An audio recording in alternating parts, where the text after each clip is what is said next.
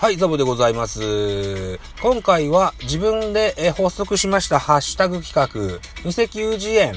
この企画の第1弾、打たせて取る投手とモデルプレイヤー、これについて語りたいと思います。一つよろしくお願いいたします。やっぱりあのー、思ったのは、コントロールがいいピッチャーです。はい。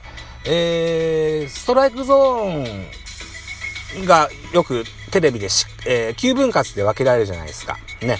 で、えー、どちらかというと、左下、そして、えー、右下、四隅じゃなくって下の方のね、えー、コントロールが良くてですね、えー、そうですね、狙い球を狙わせないような形で、えー、ストレートや変化球を織り交ぜながら投げれるピッチャー、それが打たせて取るピッチャーになるかなというふうに思います。そうなんです。あの、フライボールじゃなくて、ゴロを打たせて取るようなピッチャーが理想的な打たせて取るピッチャーだと僕は思っております。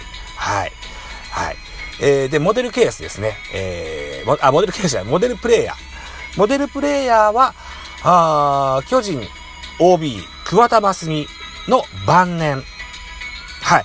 これは僕の思っている、打たせて取るピッチャーの定義と、それから、モデルプレイヤーとさせていただきたいというふうに思います。はい。低めのコントロール。ね。えー、それを、操れる、自在に操れる投手。はい。内野ゴロを打たせて通ることができる選手。ですと。で、モデルケースは、晩年の桑田真澄とさせていただきましょうと。いったところで2分でございます。はい。皆さんもぜひ、どしどしと、あのー、投稿お待ちしております。偽ハッシュタグ、違う。偽球児園。はい。